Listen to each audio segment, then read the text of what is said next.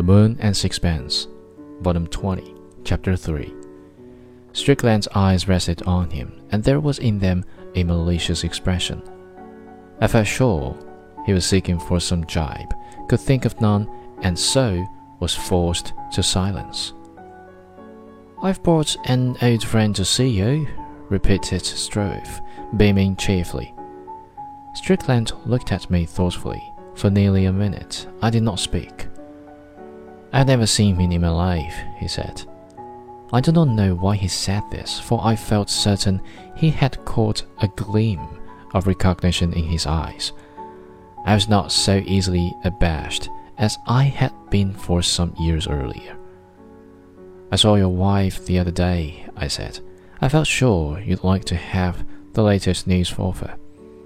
He gave a short laugh. His eyes twinkled. We had a jolly evening together, he said. How long ago is it? Five years.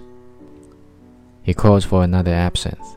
Stroeve, with voluble tongue, explained how he and I had met, and by what an accident we discovered that we both knew Strickland.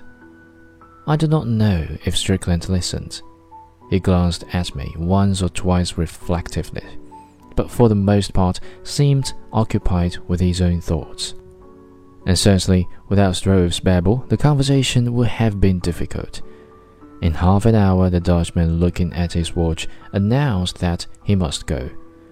He asked it whether I would come too. I thought alone I might get something out of Strickland, and so answered that I would stay.